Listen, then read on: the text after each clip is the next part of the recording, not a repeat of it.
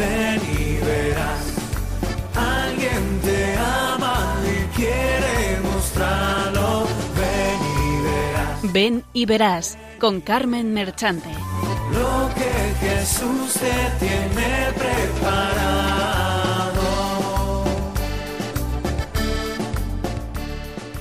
Benditos y alabados sean siempre los santísimos corazones de Jesús y de María.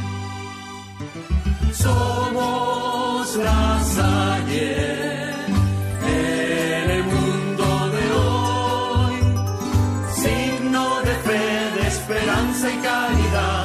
que lucha por la gloria de Dios. Somos la Salle en el mundo de hoy, signo de fe, de esperanza y caridad que lucha por la gloria de Dios. Guiados por una misma estrella que nos conduce a Cristo el Señor. Somos juventud que construye el mundo nuevo, la civilización del amor. Buenas tardes amigos oyentes. ¿Cómo pasan las semanas? De nuevo con ustedes el equipo que desde Cuenca les acompaña todos los meses. En el programa anterior teníamos recién estrenada la cuaresma y ahora ya está terminando la quinta semana. Y a la siguiente, la Semana Mayor ya, la Semana Santa por excelencia, la celebración del gran misterio de nuestra salvación. Nos preguntamos cómo nos hemos preparado. Pues nos quedan unos días, aún estamos a tiempo, si no lo hemos hecho ya. Bien merece la pena una buena confesión y una buena comunión, para estar bien dispuestos a acompañar a nuestro Rey de Reyes, tanto como nos ama y que tanto sufre por salvarnos, Jesús. Consolémosle y consolemos también a María, su madre y nuestra madre, que tanto dolor alberga en su corazón. Somos la en el mundo. Estamos de enhorabuena. El jueves pasado, unos 100 santuarios del mundo se unieron a la iniciativa de la parroquia de Nuestra Señora de Fátima en Portugal, de rezar por la paz en el mundo, tal y como pidió la Virgen de Fátima a los tres pastorcillos. Estamos seguros que esto dará un cambio al mundo.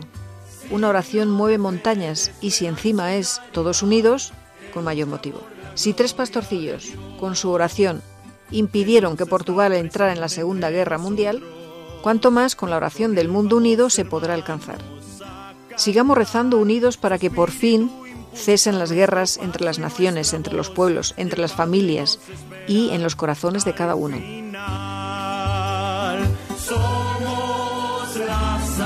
El domingo pasado se celebraba la memoria de San Juan Bautista de la Salle, aunque como era domingo no se celebró litúrgicamente. Este año 2019 el Instituto de los Hermanos de la Salle celebra la conmemoración de los 300 años de la muerte de su fundador, San Juan Bautista de la Salle, como han podido comprobar en la entradilla, y lo celebran con el lema La Salle 1719-2019, un corazón, un compromiso, una vida. Con tal motivo, la Santa Sede ha concedido un año jubilar desde el 17 de noviembre de 2018 al 31 de diciembre de 2019. Están previstas varias celebraciones en cada uno de los 80 países en los que se halla presente el instituto, así como una canción y un vídeo hechos para la ocasión.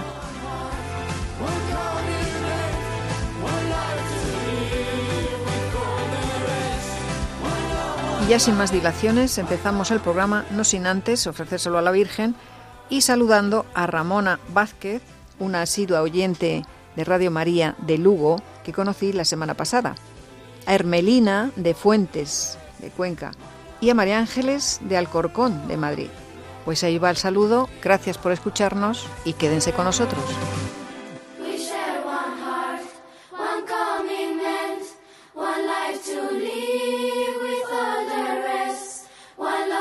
Presentamos el equipo.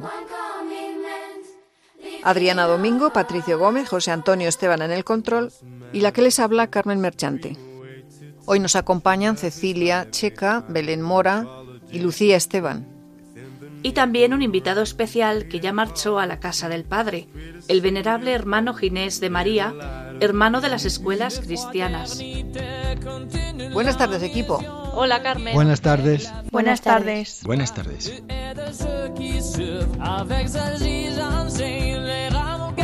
Y aquí va el sumario. Les expondremos la vocación de los hermanos de la Salle, llamados también de las escuelas cristianas. Seguidamente escucharemos la vida de San Juan Bautista de la Salle, fundador de los hermanos de la Salle. Como testimonios traemos al hermano Ginés de María de las escuelas cristianas y que se fue a la casa del Padre en el año 2012, nada menos que el Día de los Santos, el 1 de noviembre. Y concluiremos el programa con la reflexión y oración por las vocaciones, pidiendo también que sepamos unirnos al dolor de Jesús y de María en Semana Santa y además por la paz en el mundo.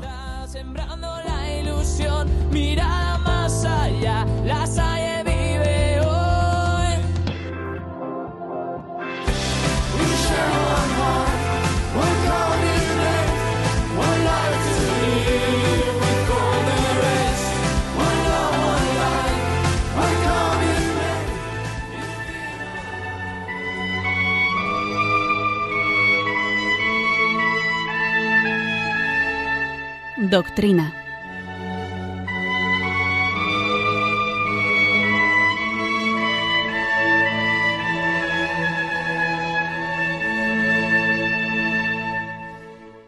El Instituto de los Hermanos de las Escuelas Cristianas, más conocidos en algunos sitios como Hermanos de la Salle, también llamados Lasalianos, es una congregación de maestros laicos fundada por San Juan Bautista de la Salle.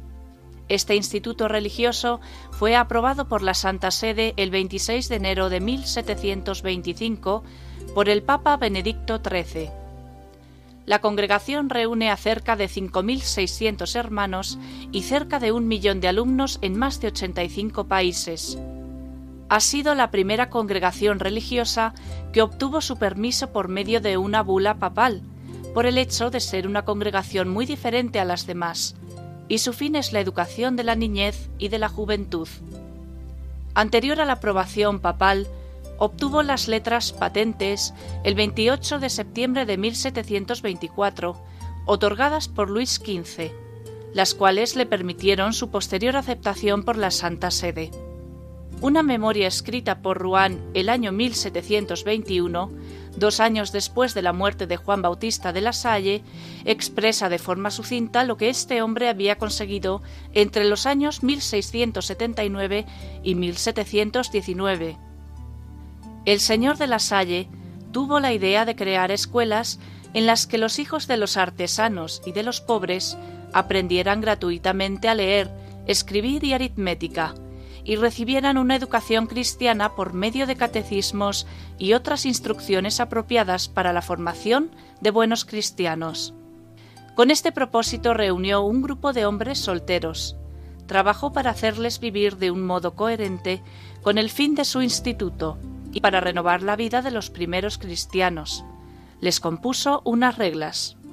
Este fue Juan Bautista de la Salle, santo fundador de la comunidad lasaliana y patrón universal de los educadores.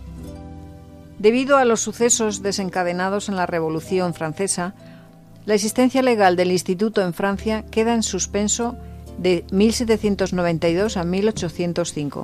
Tan solo un pequeño grupo de hermanos continuó existiendo oficialmente en algunos estados pontificios y en Roma. Después de muchos avatares que no podemos narrar aquí por falta de tiempo, actualmente el Ministerio de los Hermanos se desarrolla junto a unos 60.000 colaboradores seglares y más de 750.000 alumnos en 85 países. En los cinco continentes y con datos al 31 de diciembre de 2009 existen en el instituto 796 comunidades conformadas por 4.883 hermanos.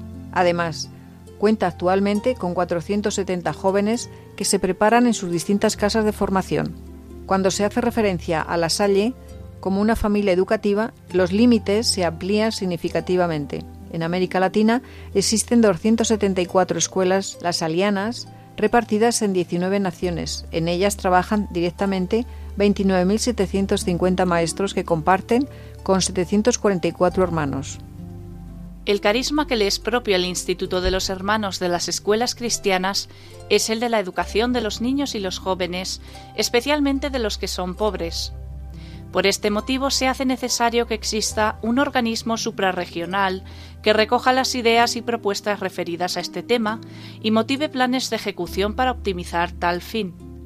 A este respecto, el 42 y 43 capítulo general ha propuesto ciertos desafíos y líneas de acción para tomarse en cuenta en todas las obras las alianas alrededor del mundo. Dentro de estas propuestas se encuentran conversión a los pobres. La realidad desafía tanto a los hermanos como a las comunidades sobre el estilo de vida que llevan y que generalmente no les satisface, ya que existen riesgos de consumismo y de acumulación de bienes. Por otra parte, la comprensión de la realidad de este mundo exige de los lasalianos una formación adecuada en el campo social, político, económico, religioso y otros. Una formación limitada en estos campos es un obstáculo a la hora de tomar decisiones personales o comunitarias para acercarse al mundo de los pobres. Finalmente, a pesar de todo, la conversión a los pobres sigue siendo un desafío. Hoy se trata de una cuestión de conciencia y de decisión personal, comunitaria e institucional. Para los hermanos y para todos los lasalianos es un desafío estar realmente convencidos de que el servicio educativo de los pobres es parte constitutiva de su identidad, de su vocación y de la misión lasaliana. Sigue siendo un desafío la transformación de las obras educativas en instrumentos de educación para los pobres, de defensa de los derechos de los niños y de educación para la justicia social. Para el Instituto sigue siendo un gran desafío preocuparse del derecho de los niños a la educación, aportando respuestas educativas accesibles a todos y dotados de recursos económicos. Se debe encontrar recursos económicos propios y buscar ayudas públicas y privadas. Mirando a nuestro mundo, se reconoce un desafío importante para el Instituto y la red de obras Las Alianas, que consiste en dar respuesta a los problemas que provocan los movimientos migratorios dentro de los países y a nivel internacional, y sus consecuencias para los niños, jóvenes y familias, niños de la calle, huérfanos, etc. El año 2019 ha sido proclamado por el hermano superior general Robert Schieler como el año de la vocación la salista, ya que durante el mismo celebraremos el 300 aniversario de la Pascua a la Casa del Padre, de su fundador, San Juan Bautista de la Salle. Escuchemos un extracto del vídeo preparado para tal evento. Hace algún tiempo brilló una propuesta que Dios como estrella al mundo envió. Una pregunta exigía respuesta a los pobres y su educación. Meses velando por ella, así Juan Bautista al fin se enamoró y dijo ante el brillo de aquella propuesta, no puedo decirle que no. Hoy como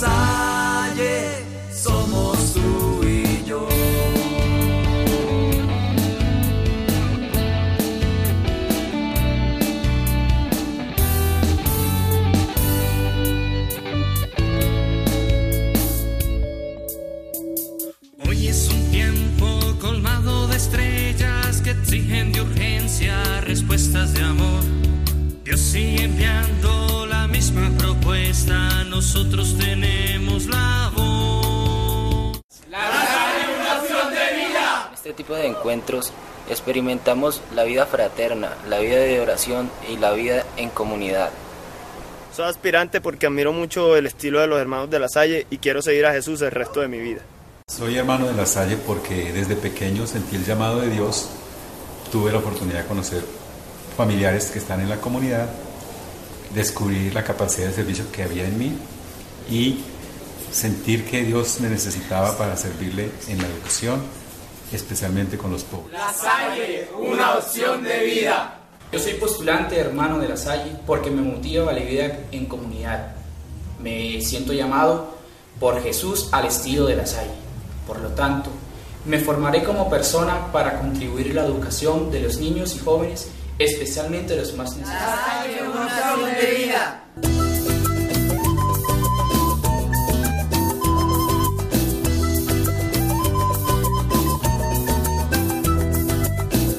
Sendero camino en busca de ti, Señor. Quiero llegar a tu encuentro para vivir junto a ti. Qué duro y largo el camino, cuánta piedra en el andar, pero queremos brindarte hasta la vida, Señor. Quiero cantarle esperanza a aquel que no tiene voz, trabajo y pan en su mesa y en la de todos los pobres. Canto por aquellos que sienten el horizonte oscuro y por aquellos que sufren en su cuerpo desnudo. Hay que saber que por tu cruz se vive una vida mejor. Vida de santos.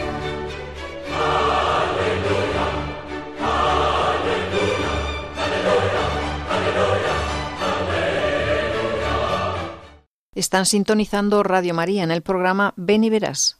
Escuchamos la vida de San Juan Bautista de la Salle, fundador de los Hermanos de la Salle, de las escuelas cristianas, contada por él mismo y completada con cortes de la película El Señor de la Salle.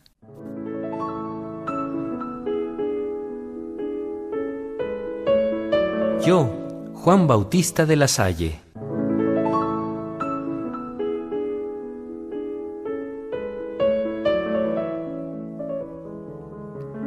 Juan Bautista de la Salle. Nací en Reims, una famosa ciudad francesa conocida por sus vinos y su imponente catedral. Corría el año de 1651, justo el 30 de abril. Fue ahí, en Reims, donde aprendí a gatear y a dar mis primeros pasos. Tuve una familia estupenda. Mi padre era juez y mi madre una gran mujer muy amante de su familia. Mis abuelos fueron de esa clase de abuelos que todo niño debería tener en su vida. A mi abuela le encantaba leerme la vida de los santos. Como todas las abuelas, quería que yo, su nieto, llegara a ser un héroe también. No éramos de la clase social más acaudalada, pero para cualquier pobre de aquellos tiempos, nosotros éramos muy ricos. En total tuve diez hermanas y hermanos. Cuatro de ellos murieron de pequeños y de los siete que sobrevivimos, yo fui el mayor.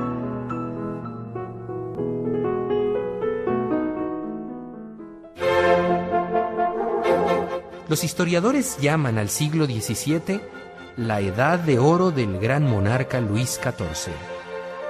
En general, se puede decir que el mío era un mundo con una visión positiva de la vida, dado a las fiestas suntuosas, aunque claro, no en toda Francia se vivía así.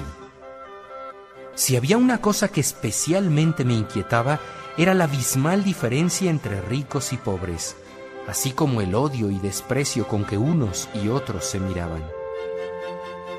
La jerarquía eclesiástica estaba muy ligada al poder del Estado y por lo general se ponían más del lado de los poderosos que de los pobres.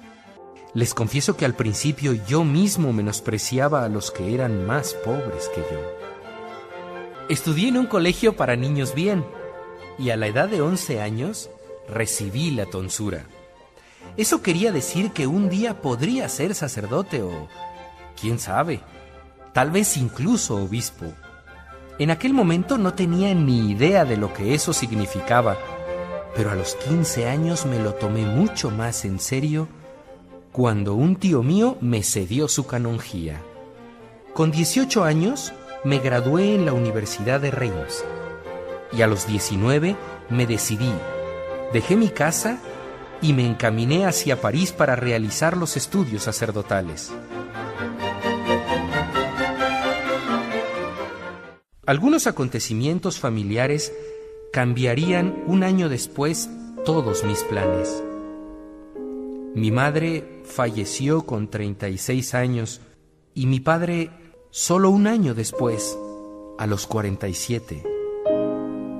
Fue una de las épocas más tristes de mi vida. Todos estos acontecimientos que intenté vivir con paz interior y serenidad me hicieron más serio de lo que yo era en realidad. A los 21 años estaba al frente de mi familia y a la vez me preparaba para el sacerdocio. Estudié en la Sorbona y llegué a sacar el doctorado en teología, pero nunca me consideré un intelectual, sino más bien una persona práctica. Tal vez por esto, nunca fui lo que algunos llaman un cura de sacristía. En este asunto, como en muchos otros, dicen que no seguí los moldes acostumbrados. Tenía el sentimiento de que Dios me indicaría de alguna manera el camino que debería tomar en mi vida. Y ciertamente, no tardó demasiado en darme algunas pistas. Poco antes de morir un íntimo amigo sacerdote me responsabilizó de unas religiosas y la escuela para niñas que él mismo había fundado. Visitando a estas religiosas, coincidí un día en la puerta de la casa con Adrián Niel. Venía de Rouen acompañado de un muchacho y con un encargo. Abrir una escuela para niños pobres. Le llevé a mi casa y decidí echarle una mano. Si entonces hubiera sabido dónde me metía, tal vez no habría puesto encima ni la punta del dedo. Dios sabe cómo hace las cosas. Miel, con su vocación de pionero en eso de las escuelas, fue para mí, y es justo decirlo, la persona a través de la cual Dios me ayudó a ver lo que debía hacer con mi vida. Seguro que tú también puedes decir lo mismo de otras personas. Ambos mirábamos en la misma dirección, la de las calles y barrios miserables de Francia, en los que pululaban como vagabundos los niños pobres. Para ellos sería nuestra escuela. Los años que van de 1679 a 1685 fueron mis años de encarnación en el mundo de los pobres. Dios tomó las riendas de mi vida y yo fui de compromiso en compromiso tomando decisiones cada vez más arriesgadas. Cuando ya terminaba de ayudar a Niel, me vi envuelto en una segunda escuela. Esta quedó bajo mi entera responsabilidad por ser yo quien había contratado a los maestros y quien les consiguió un pequeño salario. Casi sin darme cuenta, me había convertido en el tutor de aquellos maestros. Les enseñaba a enseñar, les aconsejaba en sus problemas y rezaba con ellos. No obstante, aquello no marchaba como yo quería. Así que un día tomé una de las decisiones más importantes de mi vida. Invité a los maestros, una media docena, a vivir en mi casa. Señor canónigo, aquí nos tiene a todos. Creo que allí abajo hemos llamado la atención. No me extraña. ¿Hay tan pocos maestros aquí en Reims? Vamos, soltad vuestros problemas. He logrado por fin reunirlos a todos. No sabe lo que me costó. Y hasta he llegado a convencerlos para que vivan juntos. Ahora bien, ¿dónde? ¿Cree que es fácil eso? Sí. ¿En qué lugar pueden acoger a estos maestros? Aquí. Pero ¿y la familia? ¿Sus hermanos? Estos también son mis hermanos. Perdón, no me encuentro bien. Te acompaño. Creo que debes venir con nosotros, Luis. Aún no he acabado de comer. No importa. Claro que importa, me quedo. Ven tú, René, que tienes mejor gusto. Bueno, tío. ¿No se va tan bien con toda la familia? Ganas no me faltan. El que se va soy yo. ¿Usted? ¿Por qué? Mi dignidad puede más que mi apetito. Oiga, impertinente. ¿Qué? Un momento. Tiene razón, Bullar. Les pido que perdonen a mis hermanos. Pero ellos no son culpables. La culpa es mía por no haber sabido educarles mejor. Creo que se va acercando la hora de las clases, pero por favor tomen el postre. Pueden ir comiéndolo por la calle.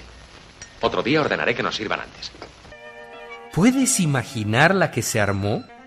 Pensaron que me había vuelto loco alojando a aquellos individuos sin refinamiento ni modales. Uno de mis hermanos hasta se marchó de casa. En poco tiempo habíamos abierto cuatro nuevas escuelas. Con 31 años dejé mi casa y me fui a vivir con los maestros. Juntos decidimos llamarnos hermanos y vestirnos con un tipo de ropa que nos distinguiera de los seglares y de los clérigos. Algunos nos hacían burla por las calles debido a la pobreza y sencillez de nuestro aspecto. Figuraos que él y los absurdos individuos que le siguen apenas comen y visten de harapos. Es vergonzoso. ¿Mucho? Pero han abierto tres escuelas más. Y no sería de extrañar que esa absurda institución fuese reconocida oficialmente. No. Y no me sorprendería que dentro de un tiempo se les llame a París. Ah, eso será si antes no mueren de hambre y de privaciones, eh, él y su corte de lunáticos. Pronto habrá una escuela en cada rincón de Francia. Y cuando seamos más, a llenar el mundo de escuelas cristianas, todos como hermanos. Eso mismo. Hermanos. Los hermanos de las escuelas cristianas. Adoptaremos un hábito. Haremos voto de obediencia y después de pobreza y celibato. ¿Puedo hablar? Diga, Rabayán. El voto de pobreza que usted pide quiere decir que vamos a vivir siempre así. Para eso mejor estaba como estaba. Igual, sí, pero sin trabajar. Y yo, no lo tomé a mal, pero nosotros hemos aceptado ser maestros, no mártires. Hoy apenas hemos comido por repartir lo nuestro con la gente de la calle. Lo necesitan. Y nosotros también. Es cierto. Pero otra cosa no puedo ofrecerles. Pues tendré que pensarlo. Y estos creo que también. ¿Por qué no habláis? Cuando no está el delante bien que se sueltan vuestras lenguas. No queremos hablar. Preferimos irnos. Nos vamos. Hace mucho tiempo que debíamos haberlo hecho. Pues esta es buena ocasión. No es rebeldía. Dudamos de nosotros mismos. Compréndalo. Lo comprendo. Mañana el que quiera que vuelva a su puesto. Yo esperaré a todos. El entusiasmo inicial no duró mucho. La vida de maestro era demasiado dura. Alguno llegó a morir de agotamiento y otros abandonaron el trabajo. A los que quedaron yo les hablaba de la providencia, pero ellos me reprochaban lo fácil que era para mí hablar así, con las espaldas seguras, un buen salario y una buena herencia familiar. Hay que reconocer que en seis meses la Salle le ha dado un sentido a la enseñanza. El problema es otro. ¿Cuál? ¿Por cuánto tiempo podrá seguir ocupándose de esto? La canonjía y sus compromisos sociales le llevan muchas horas. Pero si se pasa todo el día aquí con nosotros. ¿Y hasta cuándo podrá hacerlo? Esto es capricho de ricos. Cualquier día nos dirá, ya está bien, ale, lárguense. ¿Por qué hablan así? El señor de la Salle nunca dirá eso. Nunca. No cerraré jamás las puertas de esta casa, aunque no sea yo quien las haya abierto. ¿Les ha faltado algo hasta hoy? Más que mi casa y mi mesa, ¿qué puedo darles? ¿Y usted por qué no habla? ¿Qué piensa? Que yo no soy el señor de la Salle, sino Nicolás Bullard. Y que si la obra fracasa nos quedaremos pidiendo limosna mientras que... Mientras que yo seguiría siendo tan rico como siempre. Con mi canonjía, mis blasones, mi propio palacio y mi familia. ¿No es eso, Bullard? Creo que es lo que pensamos todos, señor. Todos no. Yo no pienso así. Gracias, Pedro. Pero tienen razón. No, no la tiene. Bullard ve las cosas como son. La respuesta es de consultarla con quien no se equivoca.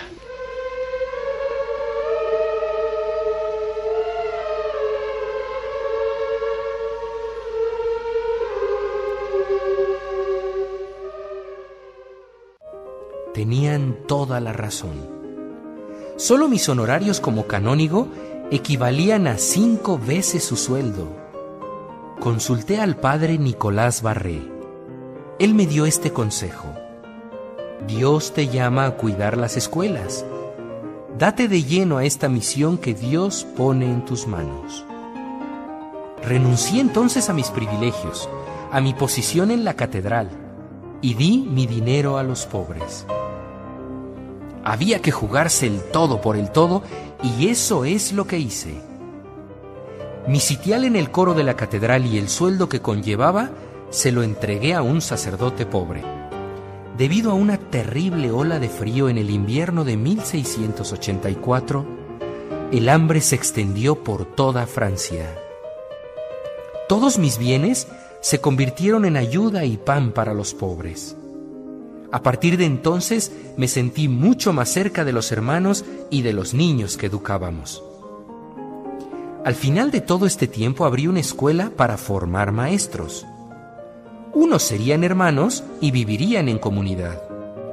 Y otros irían solos a los pueblos como maestros rurales. Para mí, esta era una obra dirigida a la raíz misma de los grandes problemas de la época. En mi tiempo, los maestros ocupaban una de las clases sociales más bajas. Pero para mí, eran hombres llamados por Dios para una gran misión. Debían sentirse orgullosos de su vocación, dejarse guiar por Dios y ser capaces de ver a Jesús bajo los pobres harapos de los niños a quienes enseñábamos. Eran como embajadores de Dios. Leer y escribir para un ciudadano normal era un lujo innecesario. A los ricos les gustaba que las cosas estuvieran así, cada uno en su sitio.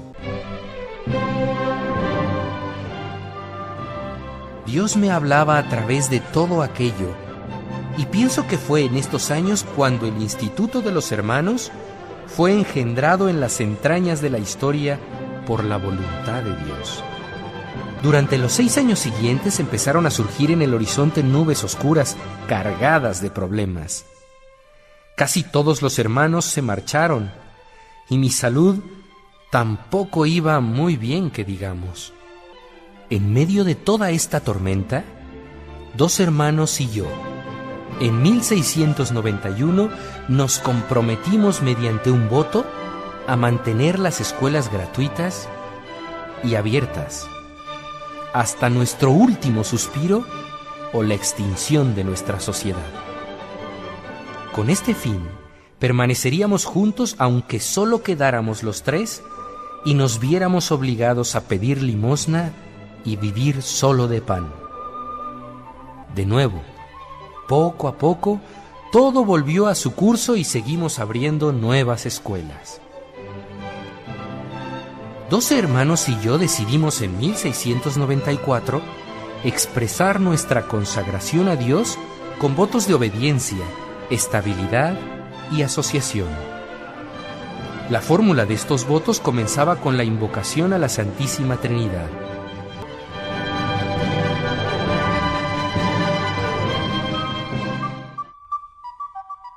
Algunos dicen que fui pionero en la implantación de ciertos métodos de enseñanza. No me agradaba la violencia que se aplicaba en la educación y la evitamos. Nosotros enseñábamos a todos simultáneamente y lo hacíamos en francés, la lengua materna, y no en latín como se acostumbraba. Los niños estaban agrupados por niveles y conviviendo aprendían a superar las barreras que las clases sociales establecían. Una de mis principales obsesiones era que el maestro, como buen pastor, conociera a cada niño por su nombre y llegara a amarle con la ternura de una madre y con la firmeza de un padre. Cada niño y cada joven debía ser atendido y educado como si fuera hijo de un rey. A medida que íbamos abriendo escuelas, las dificultades aumentaban. En medio de todo este torbellino, la ayuda de los hermanos y el recuerdo de la presencia de Dios en nuestro trabajo me daban una fortaleza especial. La expresión Viva Jesús en nuestros corazones sería la contraseña de nuestra comunidad, algo así como nuestro particular grito de guerra al iniciar y terminar todas nuestras acciones.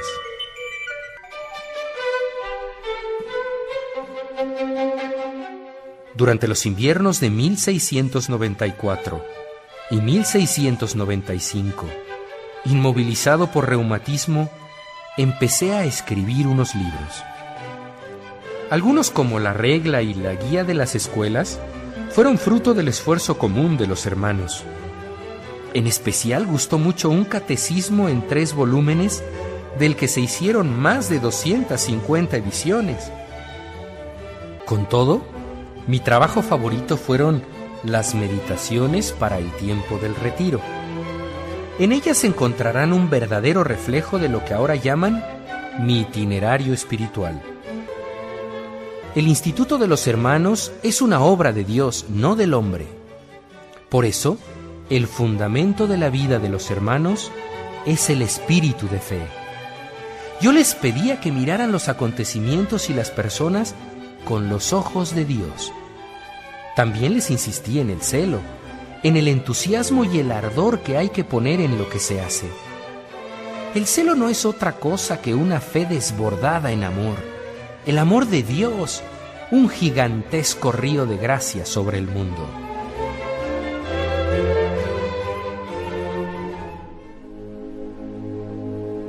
Al cumplir los 60, me sentía física y espiritualmente agotado.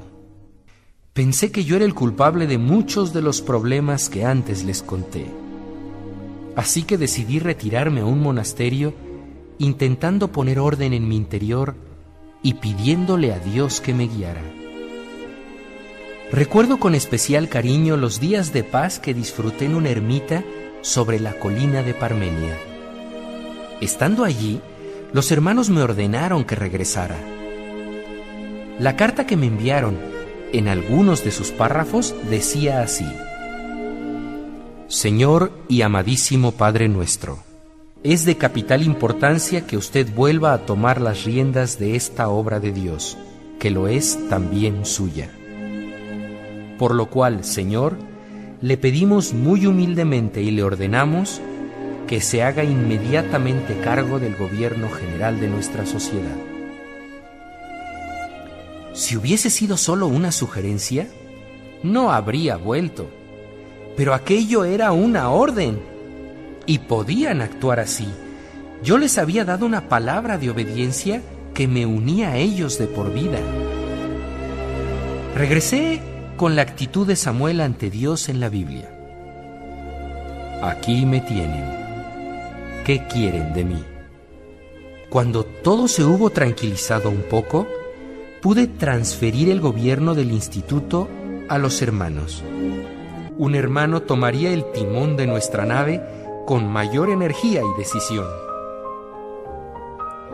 A los 68 años, sabía que se acercaba la hora de iniciar un nuevo camino hacia aquel lugar donde la vida empezaría de nuevo.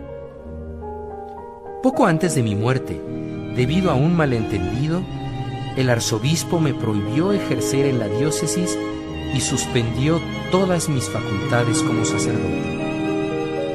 Mi vida se extinguió un Viernes Santo, el 7 de abril de 1719. Mis últimas palabras fueron, adoro en todo el proceder de Dios para conmigo.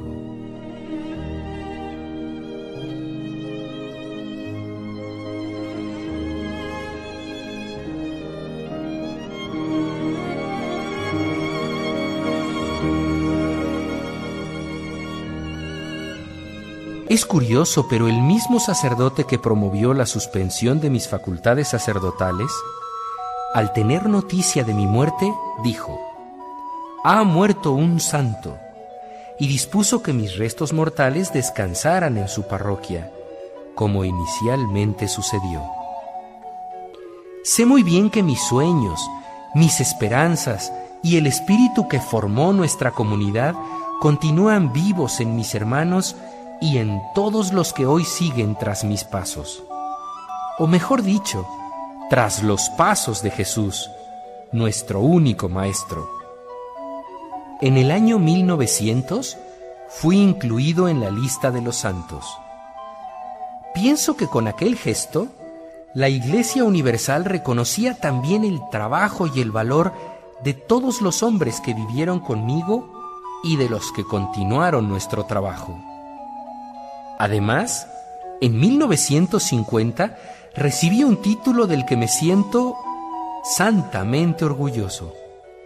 patrono universal de los educadores cristianos. Hoy, la familia Lasalle está formada por todo un arco iris de razas, lenguas y culturas, pero para nosotros solo cuenta el color del corazón del ser humano, tal como Dios lo ve. Somos una pequeña muchedumbre que educa a casi un millón de niños, jóvenes y adultos en todo el mundo.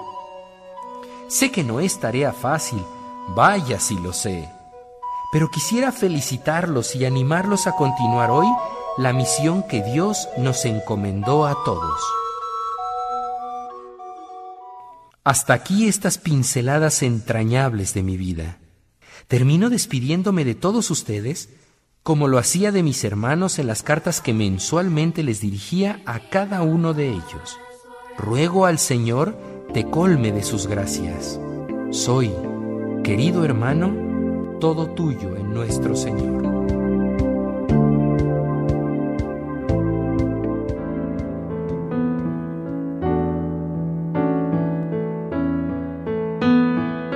Testimonios vivos.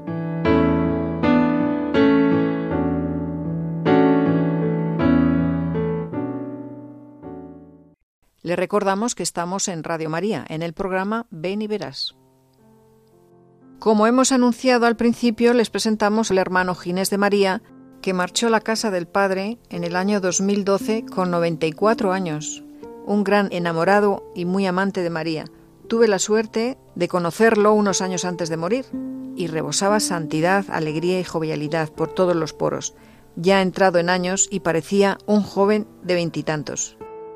Aprovechando que hoy tratamos la vocación la saliana o hermanos de la Salle, queremos reproducir el homenaje que le hizo el coro minero del pueblo de Turón, fundado por él en el año 1950 y que sigue cantando en la actualidad. Nos lo cuenta su amigo Carlos Vega Zapico. El hermano Ginés es autor de, de varios libros muy interesantes además. Uno de ellos es Un joven heroico desconocido. Se trata de la vida de José Stanislao, hermano de la Salle, que le recomiendo junto a su libro La Madre, que es muy bonito, aparte de otros muchos muy interesantes.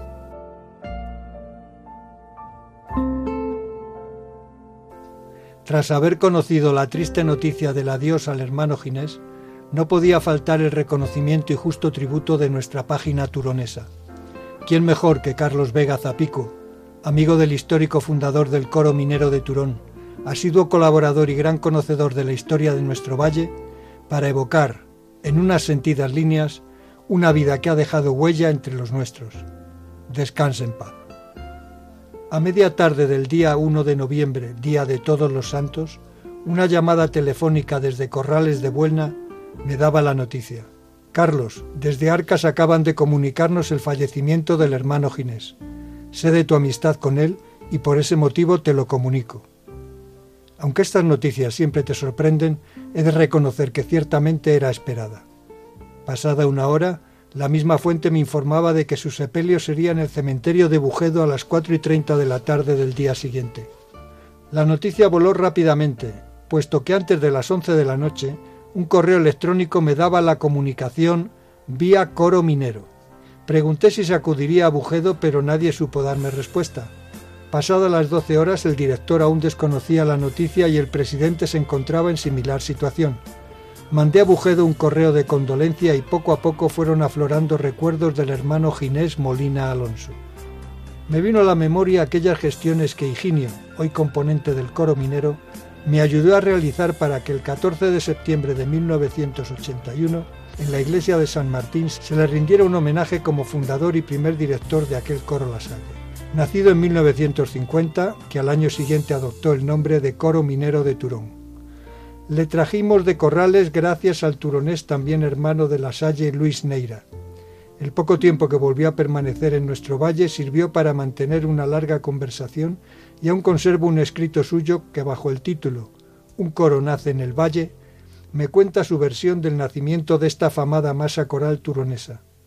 Le recuerdo el 18 de noviembre de 1984 en el Mierense Teatro Capitol, en el que junto a Vital Pardo y Luis Rodríguez Vázquez recibió el homenaje popular tributado a las masas corales del concejo en un acto coordinado por Oscar Luis Tuñón y José María Pellanes.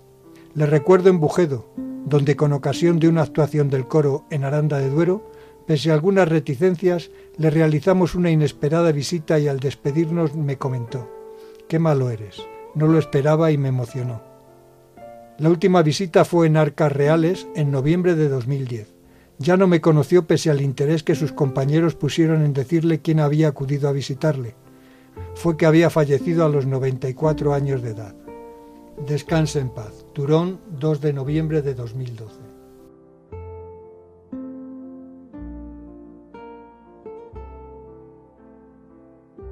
Corazón agradecido. Justas palabras del párroco don Rafael Menéndez Albuicet, que en su acertado mensaje se hace eco del reconocimiento y agradecimiento a la labor realizada por el hermano Ginés y los hermanos de la Salle desde el siglo XIX en la educación de tantas generaciones y su implicación en muchas otras actividades socioculturales.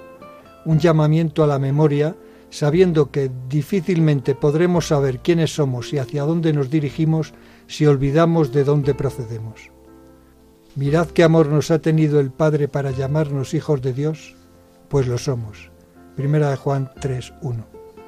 ¿Cómo se inflama un corazón agradecido?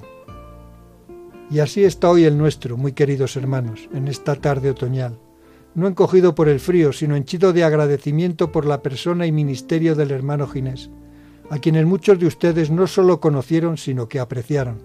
Y lo hacemos en este recinto, capilla que fuera del Colegio de la Salle, donde el hermano Ginés se reunía a rezarle al Señor de la vida con sus comunidades, la de religiosos y la educativa. Cuando se supo del fallecimiento del hermano Ginés el pasado día 1, solemnidad de todos los santos, aquellos que tuvisteis buen trato con él, entre los que os contáis los miembros del coro minero, pensasteis en un acto de homenaje a este hombre, a este hermano religioso, que dio origen al grupo más emblemático de nuestro Valle de Turón. Y pensasteis bien, ¿cómo se puede homenajear mejor a una persona que por amor a Jesucristo entregó su vida en los hermanos? Pues celebrando una misa por él, pidiendo por su eterno descanso y dándole gracias a Dios, nuestro Padre, por su persona y presencia entre nosotros, compaginando en la Eucaristía las dos grandes vocaciones de nuestro hermano, la música y la entrega a Dios y a los hermanos. Es por tanto esta celebración, a pesar del toque fúnebre que nos envuelve, un momento de gozo para todos. Para Él a quien ponemos en las manos misericordiosas de Dios Padre y para nosotros que confiando en Dios, eso es tener fe, esperamos para nosotros lo mismo que hoy pedimos para nuestro hermano. Esto es lo que creemos como cristianos y así lo vivió y anunció el hermano Ginés en su vida, que fue toda una lección y no solo las de sus clases en las aulas. Los que mantuvisteis el trato con él, lo mostráis como un hombre apacible, sereno, sosegado. Su mismo rostro así nos lo muestra, y esa imagen suya de las manos metidas en los bolsos de la cazadora presentan un hombre bueno y pacífico serenidad y sosiego que mantuvo hasta el fin de sus días, a pesar de su invalidez y de la pérdida de visión. A bote pronto, y desde los pocos datos que tengo de él, dos son los aspectos con dos sustantivos, me atrevería a resaltar en su personalidad. La luz y la sinfonía. La luz, sí, porque a pesar de su falta de visión, él nunca dejó de poseer como una gracia la auténtica luz, que deja vislumbrar la auténtica realidad de nuestro ser humano. Cristo vivo y resucitado, el hombre nuevo. Y la sinfonía, la sinfonía de su vida, que con excelentes acordes supo transmitir en el corto periodo que vivió en este valle durante la década de los 50, el amor y el profundo respeto que sentía por el hombre a quien veía, desde su ser cristiano, como un hermano, imagen de Dios y presencia de Cristo. Luz y sinfonía que orienta a todo artista y que él supo encauzar, dando forma aquí en Turón a lo que sería el coro de la Salle y que muy pronto se denominaría, como hoy bien se conoce, el coro minero de Turón. Queridos todos, al hacer memoria de este hermano de la Salle, oramos y pedimos por él, para que él, en cuanto comparezcan ante el que en esta vida fue su Señor, interceda también por nosotros, para que no cesemos en nuestro empeño de ser en esta vida pequeñas luces que alumbren la oscuridad que sufren muchos de nuestros hermanos. Y sinfonía que armonice nuestro ser y ayude a la construcción de una sociedad, la de nuestro querido Valle de Turón, más justa, más fraterna, sin exclusiones ideológicas, raciales, religiosas, que enturbian aún más nuestra ya deprimente y caduca sociedad. Por muchos años que pasen, este valle nunca podrá agradecer a los hermanos de la Salle su presencia y labor entre nosotros, en la educación desde finales del siglo XIX a los hijos de nuestros mineros, en personas como el hermano Ginés, quien además nos legó la institución más conocida y reconocida de Turón, el coro minero, o el hermano Lucinio, con la iniciativa del Centro de la Tercera Edad, y dándonos los testigos de la fe, del amor de Dios y de la esperanza que no defrauda, en las vidas entregadas de nuestros mártires Cirilo Bertrán y sus compañeros. Todos ellos, la labor educadora y evangelizadora, cultural y social de los hermanos fundados por San Juan Bautista de la Salle de más de un siglo en Turón, son también memoria histórica y viva de nuestro valle, que no debemos obviar, sabiendo que difícilmente podremos saber quiénes somos y hacia dónde nos dirigimos si olvidamos de dónde procedemos. Que nuestra oración por nuestro hermano Ginés, unida a la armoniosidad de los cantos de nuestro coro minero, llegue ante el Dios de misericordia como incienso a su presencia, y a nosotros nos otorgue la gracia de mantener vivo su legado, amor a Dios y a nuestros hermanos los hombres. Que así sea. Hasta aquí las palabras del párroco don Rafael Menéndez.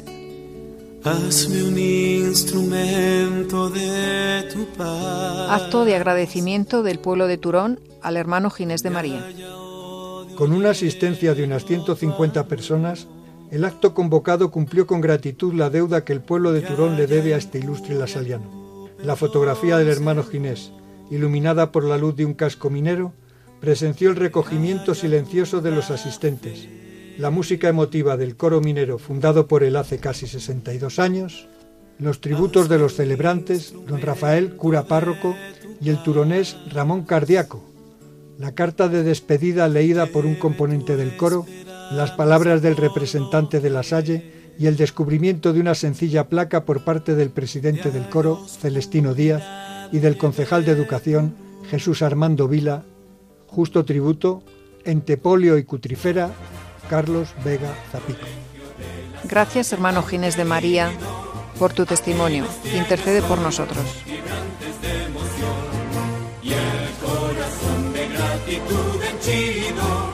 Y cada labio modulando una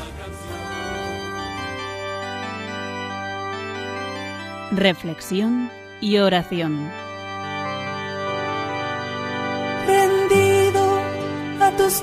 Oh Jesús mío, te pido humildemente vivir para amarte, serte fiel.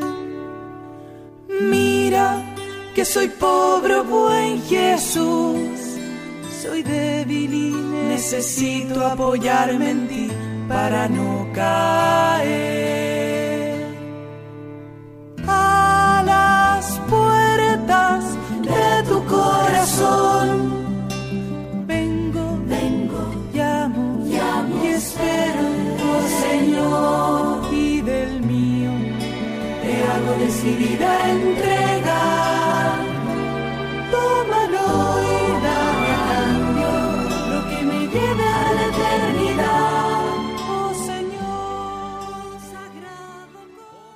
Para los que se incorporan ahora, están sintonizando Radio María en el programa Ven y Verás, y hemos tratado la vocación de los hermanos de la Salle. Para finalizar, les invitamos se unan con nosotros en la oración para pedir por las vocaciones y también, pues, para unirnos de forma especial en esta Semana Santa a Jesús y María en su dolor y pidiendo por la paz en el mundo y en las familias. Pediremos también, por intercesión de San Juan Bautista La Salle, para que vuelva a ser valorada la religión en nuestros centros educativos, como él mismo lo pedía. Y recordando el aniversario de muerte de San Juan Pablo II el 2 de abril, hoy pedimos también su intercesión.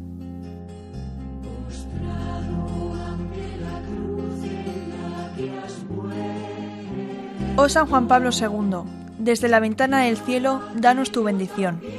Bendice a tu iglesia, que tú has amado, servido y guiado, animándola a comunicar con coraje por los senderos del mundo para llevar a Jesús a todos. Bendice a los jóvenes, que han sido tu gran pasión concédeles volver a soñar, para encontrar la luz que ilumina los caminos de la vida en la tierra.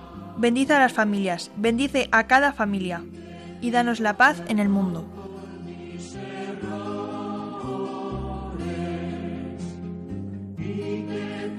Oh Dios, que para formar a los niños pobres en la vida cristiana y para afianzar a la juventud en el camino de la verdad, elegiste a San Juan Bautista de la Salle. Concédenos, por su intercesión y ejemplo, él que recomendaba que la clase de religión se le diera la máxima importancia, considerándola la más provechosa de todas, concédenos que vuelva a estar en primerísimo lugar en nuestros centros de educación y que no sea reemplazada por otras asignaturas menos importantes. Te rogamos nos envíes muchos santos y muy fervorosos profesores de religión.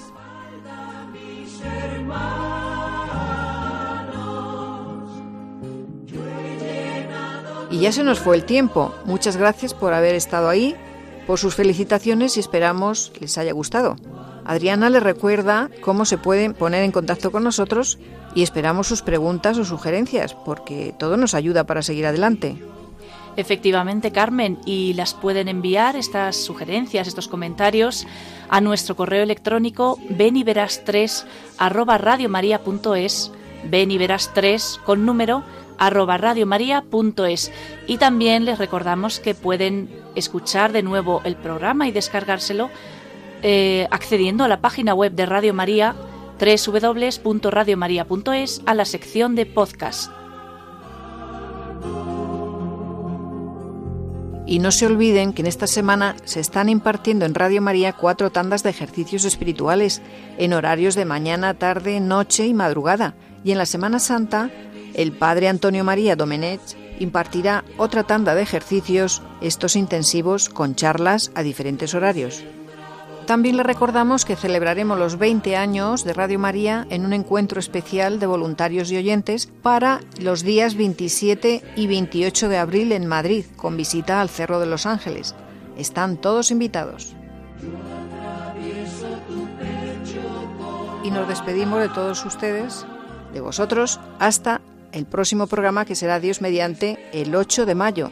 Que tengan una santa Semana Santa acompañando, consolando y reparando a Jesús y María en su dolor, para llegar a la feliz Pascua de Resurrección.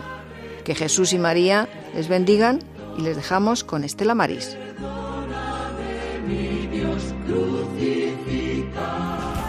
Ven y verás, ven y verás, alguien te ama y quiere mostrarlo.